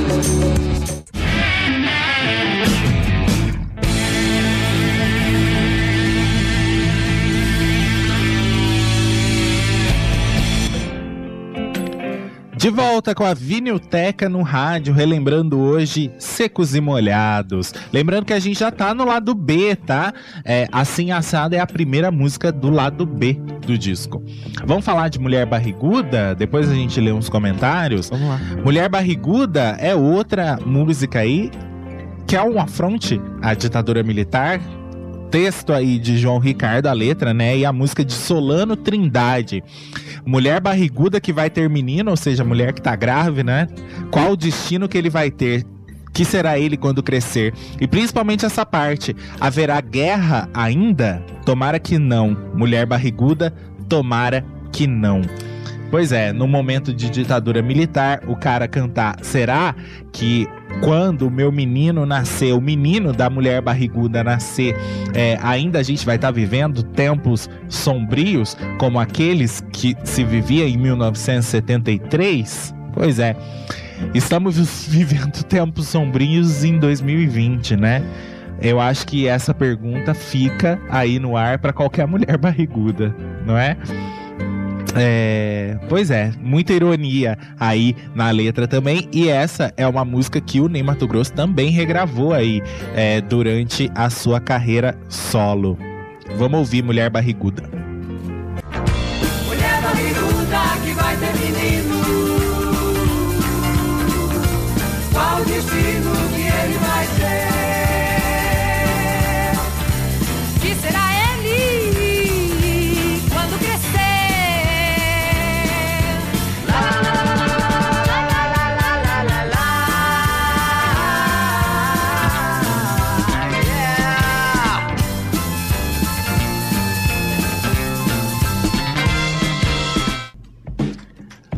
Eita, que beleza! que maravilha. Quero mandar um abração pro Eli Presley Zanardi, que tá na escuta. Valeu, Eli. Muito obrigado pelo carinho, viu? Vamos lá ler uns comentários. Ó, o Davidson Braga tá falando aqui de mulher barriguda. É, eu achei o áudio da gravação dessa música muito péssimo. Já testei em outros toca-discos só pra ouvir se essa música está com áudio diferente no meu. É, Guizé, mulher barriguda, ouvindo ao som do vinil. Está em um bom áudio no toca-discos de vocês? Ó, Davidson, eu nunca parei p- pra reparar muito isso, não, tá? Mas é que nem a gente falou, o disco ele foi gravado de uma maneira meio precária lá pela Continental, né? Mesmo essa versão remasterizada aí que a, a, a Polisson lançou, que é a versão que a gente tem, é, tem certas coisas que não consegue corrigir, né? Então, não sei, mas eu percebi por esse áudio aqui que a gente tocou que ela é uma música, em comparação com as outras, ela não toca tão bem como por exemplo o Patrão Nosso de Cada Dia, É. né? Eu acho que ela é a que tem uma qualidade um pouco mais inferior em É. relação às outras. Acho que isso interfere também na hora do, do cara gravar o disco, o estúdio, a técnica e tudo mais. A Bia Lucena escreveu: Olá, meu nome é Bia Lucena. Já tive um emprego muito ruim numa fábrica. Nessa época, eu ficava ouvindo esse álbum em MP3 e pensando em fazer uma revolução na minha própria vida. Até eu conseguir ser demitida de lá. Olha só. Aí ela falou: é, esse disco motiva mudanças em nossas vidas. E é verdade, eu tava falando aqui pra ela que ele traz aquele sentido, sentimento de guerreiro que todo mundo tem, né? Todo é, latino-americano tem dentro de si. Com né? certeza. Que, que bonito, Bia. Que legal essa história. Né? A música tem dessas também. A música nos inspira a, a fazer as coisas na vida, ou não fazer também, né? O Caio Lucas falou que Mulher Barriguda é bem forte, a música. Vamos continuar? Vamos, pra, vamos ouvir agora É o Rei. Essa música que foi composta pelo Gerson Conrad e o João Ricardo. Ela faz uma referência ao Manuel I aí de Portugal, né? O monarca que ocupava lá o trono português na época em que Pedro Álvares Cabral chegou no território hoje conhecido como Brasil, né? É, é o Rei, é, a música tem uma pegada aí num tom épico, fantástico, que parece ter saído diretamente de um conto português, com uma letra que faz referência aí ao rei Dom Manuel. É, aliás, a, a partir desse ponto que as canções do disco passam a ser poemas de autores consagrados, eh, musicados pela banda, né? Exatamente. A próxima aí é de Vinícius de Moraes, Sim. né? Essa daí já foi composta por Gerson Conrad e João Ricardo, que eram do Secos e Molhados, né? E ela tem 57 segundos. E é uma sátira. Vocês vão ver, agora as músicas começam a ficar todas curtinhas. Acho que a maior é a última do disco, mas elas começam a ficar todas muito curtinhas. Vamos lá então ouvir os 57 segundos aí de El Rei.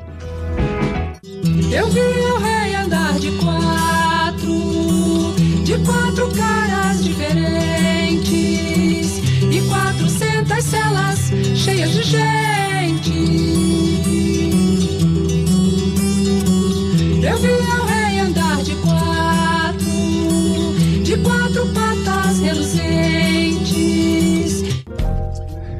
Vamos pra próxima, que é um clássico também. É essa daqui toca fundo no coração. Rosa de Hiroshima. Nossa, isso é belíssimo. Poema aí, uma das coisas mais bonitas que Vinícius de, de- Vinícius de Moraes escreveu. E aí Gerson Conrad musicou para esse disco dos Secos e Molhados.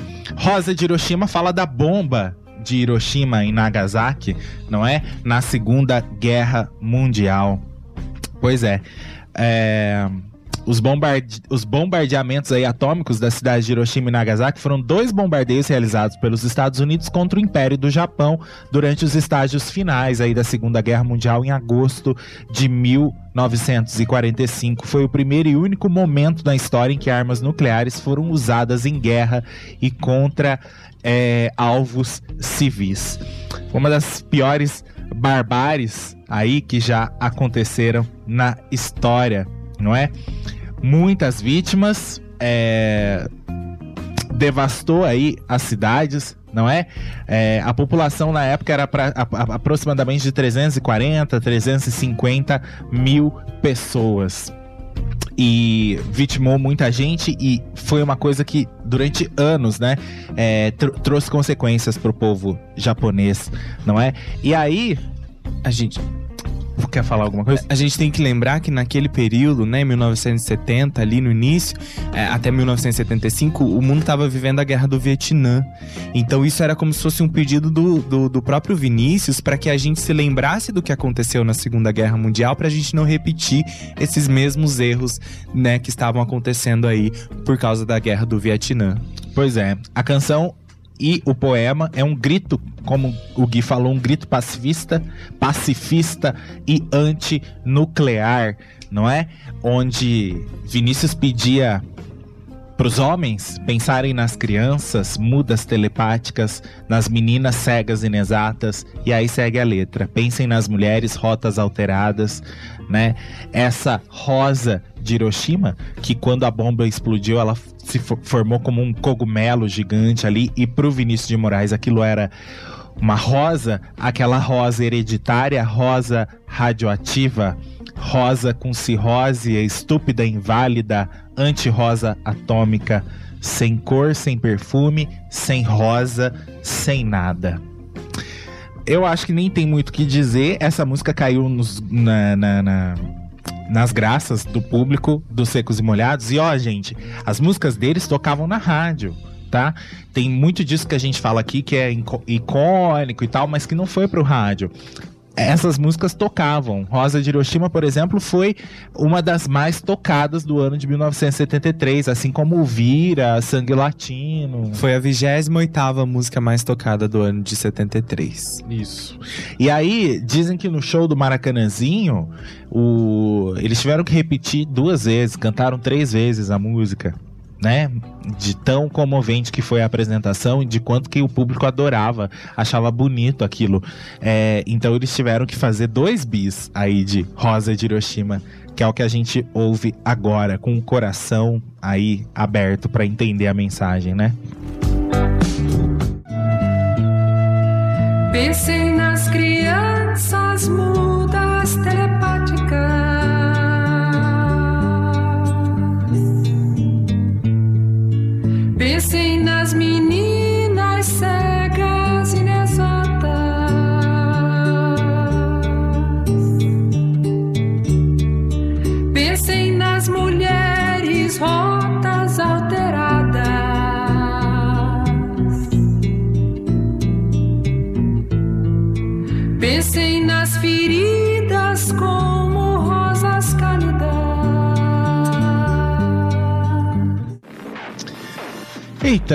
Rosa de Hiroshima. Dá tempo ainda nesse bloco de falar de mais uma, Gui. Quer ler uns comentários aí? Ó, quero falar, a sua prima Giovana, Gigi, falou que Rosa de Hiroshima é uma das preferidas dela, é a preferida dela, que é uma música que faz pensar longe. Vamos ver aqui, ó. O Davidson Braga falou que a música é o rei, o irmão dele pensava que se referia ao capeta do inferno. E o Davidson pensava que era para o presidente da República do ano de 73, né? Tudo fica implícito aí, Davidson. É. O Flávio Barbosa falou: não tem como não se emocionar. O Gerailton falou, curiosamente, semana passada, quando houve a explosão do Líbano, eu me lembrei da letra de Rosa de Hiroshima. Como vocês disseram, todas músicas atemporais. Realmente, né? Até porque ficou aquela imagem marcada na cabeça de todo mundo, daquele grande cogumelo também se formando no céu por causa da explosão. né? Imediatamente se lembrou desse evento aí. E o homem, infelizmente, continua metido com guerra, né? Na verdade, a gente tem medo todos os dias de abrir o noticiário e encontrar lá que é, a gente sabe que as relações são continuam tensas, né? E, Fica como um lembrete pra humanidade, né? O Caio Lucas falou que é uma das músicas mais lindas dos Secos e Molhados e toda vez ele chora porque é- é- a música fala exatamente da guerra.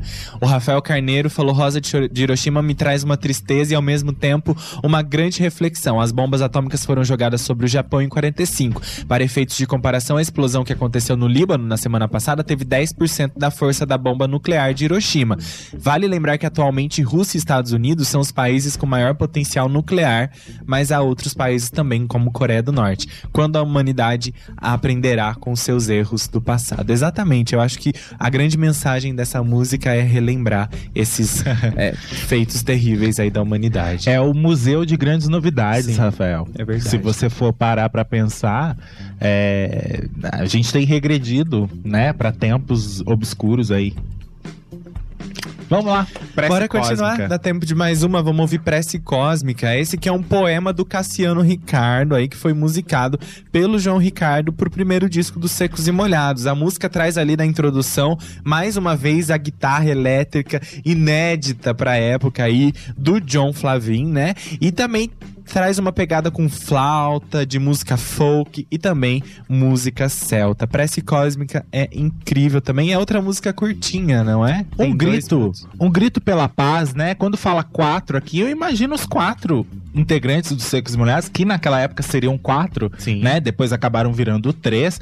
É, os quatro, como num teatro, conservem a mão sem nenhum gesto, né? Que o vinho quente do coração lhe suba a cabeça espessa e que do bolso de cada um dos quatro, como num teatro, voem pombas, pombas brancas e amanheça. Um novo futuro, né? Um momento de paz, não é? Uma conjunção ali entre os quatro, onde gera uma grande energia de paz.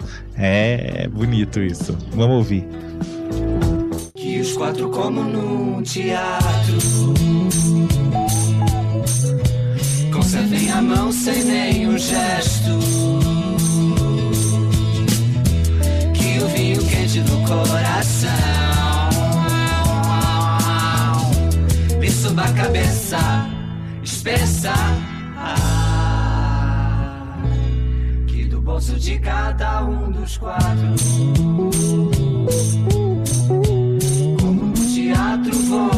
pombas, pombas brancas e amanheça.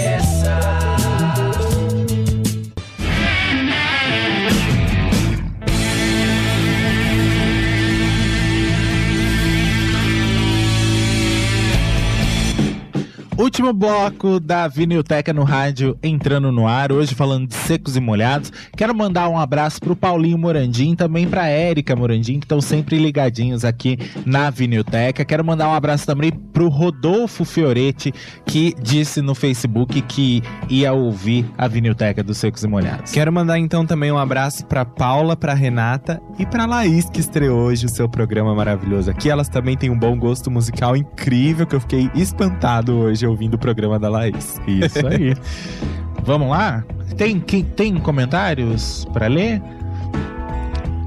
Não, O pessoal falou mais do, da bomba de Hiroshima. foi, é.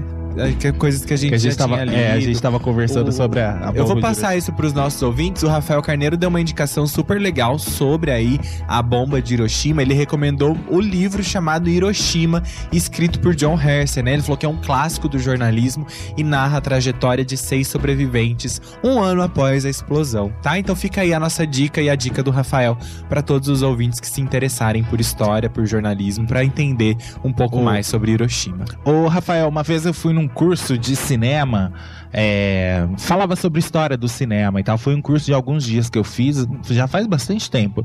E aí eles, é, o professor passou por Hiroshima Monamu, né? E ele mostrou algumas cenas do filme. E aquilo eu fiquei extremamente impressionado porque mostravam cenas reais é, de Hiroshima depois da bomba e aquilo nunca me saiu da memória. Aquelas cenas em preto e branco e um amor que surge ali no meio das ruínas de Hiroshima, né? Por isso se chama Hiroshima, Monamuri e tudo mais. É, vale muito a pena ver. Eu preciso um dia assistir o filme completo, porque precisa ter coragem pra assistir, porque é muito triste e impressionante. Ah, Me marcou, eu nunca esqueci disso. Vamos lá pra próxima? Rondô do Capitão? Vamos lá. É, sou eu que vou falar? eu falo. Ó, é- essa música Rondô do Capitão é- é- era você, mas pode deixar que eu Não, falo. Você quer que eu fale? É o poema escrito pelo Manuel Bandeira. Olha só, mais um nome aí da poesia, né? Aparecendo no disco dos Secos e Molhados. Manuel Banhe... Ba- Banheira. Manuel Bandeira, grande poeta. Certeza não quer que eu falo? E a música aí, mais uma vez, do João Ricardo. Essa canção ficou muito popular também para as crianças da época, né? Rondô do Capitão, que foi inspirada aí por esse poema. E as crianças gostavam desse universo é, retratado aí pelos Secos e Molhados. Tem o Bão Balalão, Sim. Né? Mas, se você vê, ela também é meio subversiva. O senhor capitão poderia ser qualquer militar que tava no poder na época.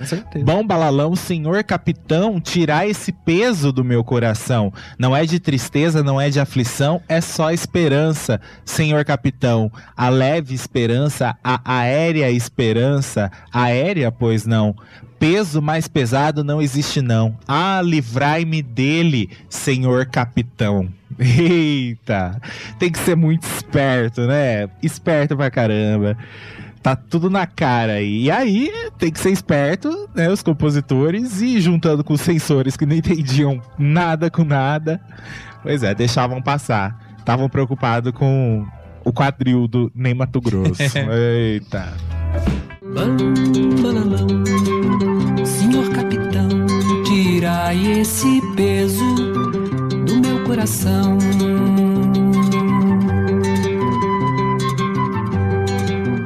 Não é de tristeza, não é de aflição, é só de esperança, senhor capitão.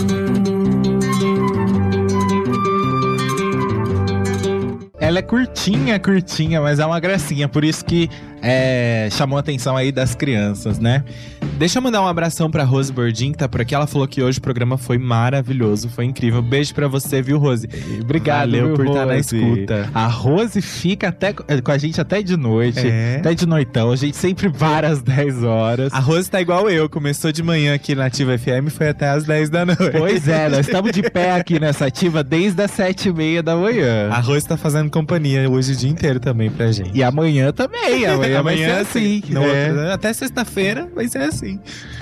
Vamos lá? O que mais? Tem... Vamos lá, o o, que, que o Michael Kevin falou? Ele falou que quer mais vinilteca.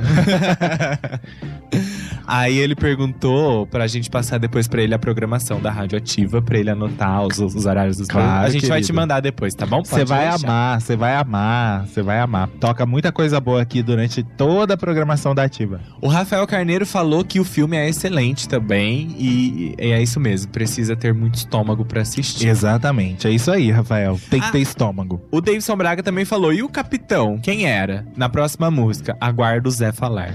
Então, eu acho que seria aí qualquer capitão é, que, que poderia estar aí à frente do regime militar naquele momento, né? Tirar esse peso do meu coração, porque o único cara que podia tirar o peso do coração naquele momento seria o capitão, que é quem estava no poder, já que a- até aquele momento, 1973, a, a- ditadura militar era uma coisa invencível, né? Você não Sim. tinha como lutar contra os caras. Na verdade, até tentavam, né? Mas É, é, quem- os caras tinham mais força, en- enfim. Vamos lá, as andorinhas. Essa daqui é muito curtinha também. Ela tem ah, 56 segundos. O rondô do capitão tem 1 minuto e 1. Essa tem 56 segundos. Eu também. Tá bom, desculpa. Eu vou falar. Não, eu não, falo. eu falo. Não, não, não. É não, mais uma vez aí um poema do Cassiano Ricardo, tá? Eu tava procurando uma informação ali. Do Cassiano Ricardo, musicado aí pelo João Ricardo. O Cassiano Ricardo era irmão do João Ricardo, não é isso? Acredito que sim. Eu é, acho que eles eram fiquei- irmãos. É, e a música aí foi presente, tava presente no disco dos Secos Molhados e ela é incrível, gente. Ela é curtíssima, mas ela vale a pena do início ao fim. Tá? Ela, ela é quase um poema concreto. Da poesia concreta, É. né? Uhum. Inclusive a estilística dela, a, a forma como ela, como ela tá escrita aqui no encarte do disco é um poema concreto. Ela vem escrita em sílabas. É, e ela tem uma única frase, ó. Nos fios tensos da pauta de metal, é, as andorinhas gritam por falta de uma clave de sol. Pensa só, essas andorinhas que estão nesses fios tensos é, e elas não podem cantar porque falta a clave de sol. A clave de sol é uma é, uma nota musical, seria isso? É a clave de sol. É uma nota musical, um símbolo que representa a nota musical quando você vai desenhar a nota. A, a- É, é aquele, sabe aquela tatuagem da Peach? Uhum. É aquilo. Então, E, e aí a- você pensa na- nas pautas de metal, né? Seriam as linhas ali da partitura que se encaixariam perfeitamente com os fios ten- de tensão da rede elétrica. né? exatamente. Mas o, o mais importante é isso: uma andorinha que tá nesses fios tensos e ela não pode cantar. Falta música pra ela, falta a clave de sol. E o sol pode significar também a luminosidade, não é? Luz na, naquele ambiente obscuro Sim. que se vivia, totalmente é, subversiva também essa música.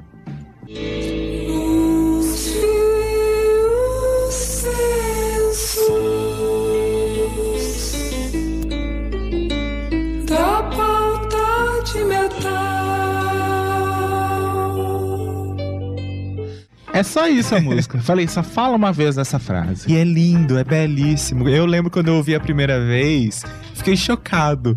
Falei, meu Deus, uma coisa tão pequena tem um- um, E tão gigante, fala é tanto. tão gigante, tem tanto significado, é tão poético, né? Que toca o coração da gente. É, é impressionante como os Secos e Molhados têm é, essa capacidade. Chegamos à última do disco. Fala, né? Fala, nossa, é. Essa música aí que é, foi escrita pelo João Ricardo e pela Lully e tem uma participação muito legal do Zé Rodrigues com o teclado Moog, né? Todas as canções do disco contam aí com o, ar- o arranjo assinados pela banda, pelos Secos e Molhados. A única exceção é a faixa fala. Se você não achou suficiente toda a subversão desse disco, eles encerram com uma subversão maior ainda, né? Porque a letra de fala é, é como se a pessoa dizer. É- é- é referente à censura, né? É como se fosse um interrogatório, Sim. né? É um interrogatório na polícia, né? É, de repente um cara que foi preso pelos militares e aí é interrogado, né? E aí ele abaixa a cabeça e não fala nada. Não é? Deixa que você fale por mim. Eu não sei dizer nada por dizer, então eu escuto. Uhum. Se você disser tudo o que quiser, então eu escuto. Fala. Se eu não entender, não vou responder, então eu escuto. Eu só vou falar na hora de falar. Ainda não é a hora. Então eu escuto. E, e a gente lembra que nesses interrogatórios aí da ditadura, é, eles ficavam tentando de todos os meios possíveis para que as pessoas entregassem impossíveis nomes, às vezes até inventando histórias, coisas que não eram verdades, né, para fazer com que a pessoa é, acabasse num momento ali se entregando por medo ou por achar que aquilo fosse verdade. Então é, é, é uma conjunção ali, né, que faz todo sentido dentro do universo dessa música. Mas basicamente é isso. É uma crítica à falta de Diálogo. fala, a falta de lugar de fala naquela época de ditadura. O próximo disco dos Secos e Molhados, o disco de 74, que tem Flores Astrais, que não fez tanto sucesso como esse primeiro, não vendeu tanto e tudo mais, e foi o final aí é, do grupo, é, é, eles terminam com uma música no mesmo sentido. Lembra aquela Diga que eu não sei de nada, nem quero saber, tal. Inclusive, esse segundo disco do, do Secos e Molhados, ele é praticamente uma cópia do primeiro, né? Porque a gravadora queria, queria que eles repetissem os- o mesmo sucesso, então não era hora de inovar, era hora de apostar naquilo que já tinha dado certo. Então por isso que tem muitas semelhanças entre as músicas, entre as melodias. tem uma música sobre o racismo e os instrumentos estão lá. Na verdade, o Ney queria uma inovação. O Ney queria participar mais do projeto, é, é, pe- pensar numa outra coisa que fosse diferente dessa coisa de musicar a poesia que tinha sido feito nesse disco. Só que o João Ricardo e a gravadora não abriram mão é, de, de usar esse mesmo estilo. E aí foi uma coisa que cansou. Não deu certo, deu certo cansou. a fórmula ven- é, vingou só no primeiro disco. E, e aí o Ney seguiu em carreira solo, porque aí começaram a aparecer vários convites pra ele, porque ele era um grande artista.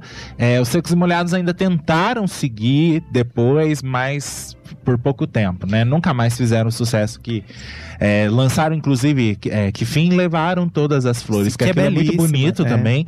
Mas não chegou a fazer o, o sucesso que fez esse disco. E, e teve também o- alguns problemas aí entre os integrantes, né? O João Ricardo agiu de má fé com todos eles, acabou registrando Secos e Molhados como dele. Enfim, O Ney era um empregado exatamente. com carteira registrada o. Ney e do- o Gerson Conrad, É. né? um, um empregado do João Ricardo, que era o dono da marca, né? E aí o Ney eh, um dia recebeu um, um boy, né, na casa dele, com um, Um contrato, um- com um ofício pra ele assinar e tal. E aí o Ney ficou puto da vida e foi quando eles brigaram e o Ney rompeu totalmente aí com os secos e molhados. Durou o tempo que tinha que durar. Pelo menos deixaram aí pelo menos dois discos históricos. Esse é mais conhecido, o, mas o outro também vale a pena se ouvir, mas ele não é tão bom. Ele não é tão bom. A Não. fórmula deu certo mais nesse disco. Eu acho que aí a mesmo. melhor dele é Flores Astrais, que é a que mais ficou conhecida na época, né? Vamos ouvir Fala, tá? É, tem uma versão que quando saiu em CD, quando foi lançado em CD, né, nos anos 90, é, uma versão mais longa, né? O o Zé Rodrigues ele continua tocando mesmo depois da orquestra terminar. Já na versão do vinil é uma versão um pouco mais curta. Não sei exatamente qual é a versão que a gente tem no arquivo aqui. Vamos ouvir, vamos conferir junto com vocês. Se tem esse, é, é, essa extensão aí da, da melodia. Eu não sei dizer por dizer. Então eu escuto. Se você disser